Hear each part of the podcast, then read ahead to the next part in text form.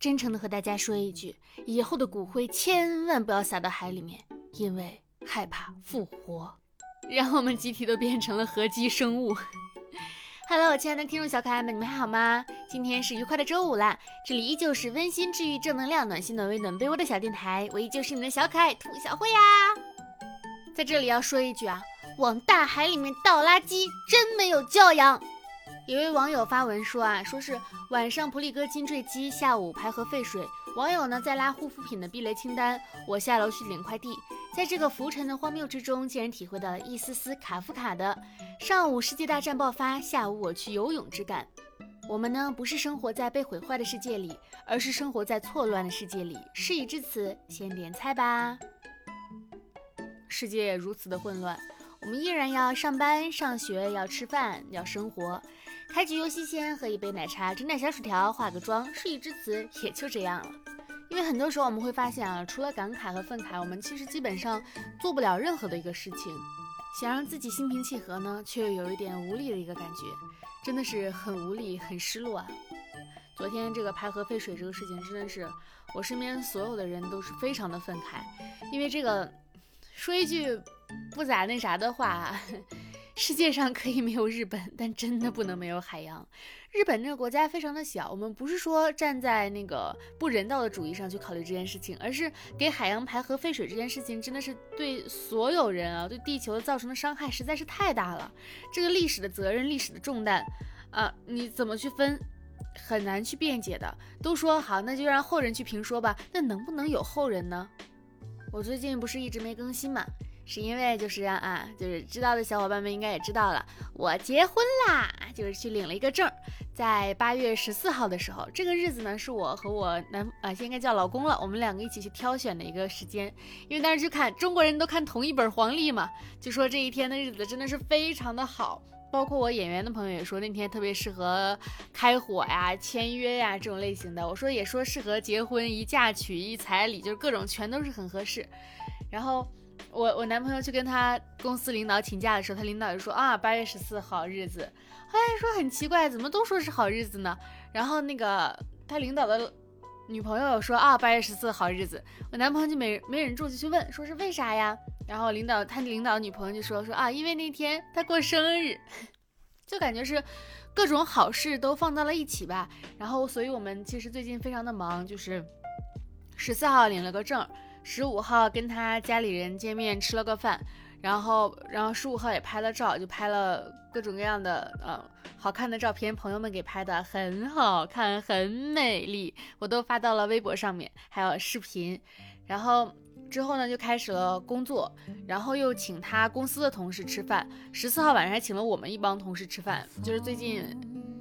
结完婚之后又开始处理了一些之前欠下来的工作，就最近忙忙叨叨、慌慌乱乱，但是很开心、很幸福，并且没有什么很实际的感受，说是哦，我结婚了这种感觉是完全没有的，因为生活其实没有发生什么巨大的改变，因为我们两个还是属于是自己在生活嘛，我们两个在北京在租的房子里面，呃，两个人两只猫，没有跟亲戚朋友有没有跟亲戚有过多的交往，朋友们还是那些朋友，生活的。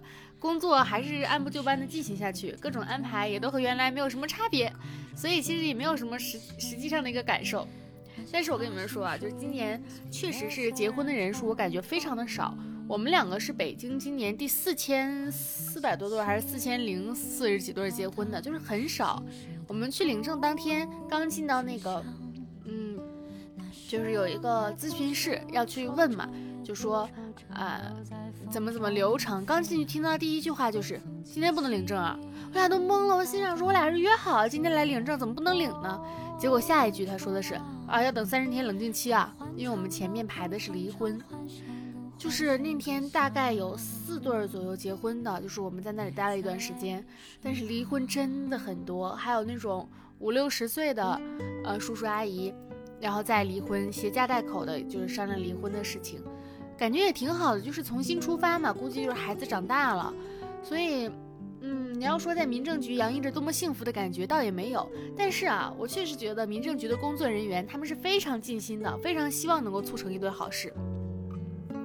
我的户口是集体户口，就是我在大学毕业把户口迁回家的时候，是直接迁到了当地的人才市场，就没迁回到我父母家。然后呢，广州的集体户口跟外地的跟其他地方不太一样，它上面写的是非亲属，而不是写集体户口。所以在北京这边办的时候就遇到了一点小坎坷，就是说他们不知道这个是集体户口，所以就要给广州的派出所打电话确认。只要确认这个是集体户口，我们就能马上办理登记。然后，但是第第一个接电话的那个派出所的小哥就没回答，就不说，怎么说都不说。我们真的是抓耳挠腮，在里面等了很久。然后那个工作人员，婚姻登记处的工作人员就非常的想帮我们处理这个事情，各种找领导啊，各种问呢。后来我们就说再打一个电话吧，换了一个接线员接听，他就说那你地址是哪里啊？我就说是哪里，他说啊是集体户口，马上给出了一个肯定答案，然后我们马上就领下来了这个结婚证，非常的开心，然后我们就把喜糖给工作人员各种发，我就说谢谢谢谢，真的非常的感谢。其实大家去办过事的都会知道，就是不是很容易的。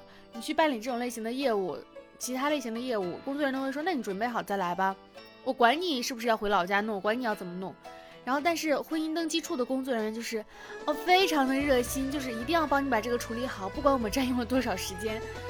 呃，当然我们也没有占用很长的时间，因为它是有很多个房间同时进行的，只是我们这组比较慢一点。办完了这个事情之后，我就去，我看网上说领完结婚证可以去免费领喜茶，我心心念念了很久，我选哪杯我都知道了，我们就走到了附近那家喜茶店，那个店员说。这个活动到七月份就结束了，您可以买两杯。我当时心想，你不送我就算了，你还想让我买两杯，我转头就走了。我说不喝了，那怎么喜茶没有平替吗？我以后喝乐乐茶。哼，然后，哎呀，就真的很生气。我想说，喜茶你忘本了，这个东西你叫喜茶，你难道不应该一直延续下去吗？然后晚上我们是提前约了的海底捞，一进去就发现海底捞为我们布置了一个新婚的房间，就是。挂满了气球，然后每一道菜面都贴小喜字，就放小喜字，然后那个桌子上反正就各种布置，氛围特别浓，然后还过来跟我们唱歌，就祝我们新婚快乐，给我们拍照，给我们录视频，就觉得嗯，还是我还是喜欢这种有服务意识的店家，就感觉也非常的开心。啊，哎呀，我现在有点思绪有点混乱，我在回忆这段时间。然后其实十三号那天也很巧妙，就是因为十四号领证，但是他一直没给我求婚嘛。我估摸着可能快要给我求婚，我心里是有个预想的，我觉得十三号可能要求婚什么的。然后当天刚好我跟朋友在外面吃饭，就是跟两个朋友，其中一个朋友说，哎，吃完饭了，我去你家那个摸摸猫怎么样啊？我说你别来了，今天不方便，之后再来吧。他就问我为啥呀？我说，我说，我就说，嗯，我估计我男朋友可能今天晚上要求婚，他人多的话会不好意思，因为我男朋友是一个很 I 的人，就他很内向，他不好意思做这些事情。我就想说，那就两个人自己求了就完了，就不要找这么多人了嘛。当时肉眼可见他的失落，但我不明白为什么。后来我跟另一个朋友回家，另一个朋友非要跟我上楼拿喜糖，我就不想让他上楼，因为我觉得晚上有求婚，我就不想让我男朋友太尴尬、太社死。结果我说行吧，那就上楼吧。上楼之后一开门，我所有的我很多好朋友都在，就是他们布置的非常的美丽，呃，就是当时很多的有花，很多的气球，各种亮闪闪的小灯，地上又有那种塑料的蜡烛，就是不是那种真的火，然后有花瓣儿，然后我男朋友就是有朋友给我戴上婚纱，就把我。头纱就把我拉到中间，就跟我求婚，然后掏出戒指，那一刻我就觉得啊，好幸福！就是我进门就开始哭，就是泪失禁，你知道，泪失禁。其实我有预想到会有求婚的这样一个环节，但是我以为预想到的一些事情，你再去真正实现的时候，你不会有那么多的情感的一个呃情感的一个浓烈度，但实际上。真的，就哪怕你知道，但是你真正见到的时候，还是会非常的感动。所以说，生活当中一定要充满一些惊喜，生活当中一定要让你自己，嗯，时时刻刻会感受到那种你被浓烈的爱所包围着、包裹着，这份感觉和感动，我想，我觉得我会记一辈子，就真的是很感动，很很美妙。然后我就后来我就发现，原来我没让他来我家的那个朋友，他知道这些。后来我就跟他说：“我说真的对不起，我不应该这样子，就等于是他是唯一一个局外人。以前一直对这些没有任何的一个实感，但是真实经历过之后，发现真的是非常强烈的一个幸福的感觉。呃，甚至这种幸福的感觉的冲击度，它很难被时间去淡忘。就比如说，当时在家求的婚嘛，喷满了礼花，我的第一反应是这个东西要怎么弄？后来一想，哦，我有吸尘器，就好了很多。然后，但是呢，从十三号到现在，今天是二十五号，十几天过去了，我家现在依然还会找到那种亮片，就没有办法清理完全清理干净，它需要很久的一个时间。但是。你这种每次看到这些东西，你会觉得哦，我当时经历了这么一场幸福的一个东西。气球在慢慢的变瘪，生活就在慢慢的变圆，一切都觉得那么的新鲜，然后又那么的美丽。我在想，就是恋爱和婚姻，如果是一段好的恋爱和婚姻，会给人带来一个什么样的一个体验？大概就是在谈恋爱之前，我可能会经常会有深夜 emo 的这样的一个感觉，就是。总会觉得说，哎呀，最近工作好少，最近赚钱怎么怎么样？我百分之八十的苦恼都是跟金钱有关的。但是结婚之后，由于晚上的时间啊，都在想着，都在跟男人在一起，对吧？就是会把你的注意力给分散掉了，他会。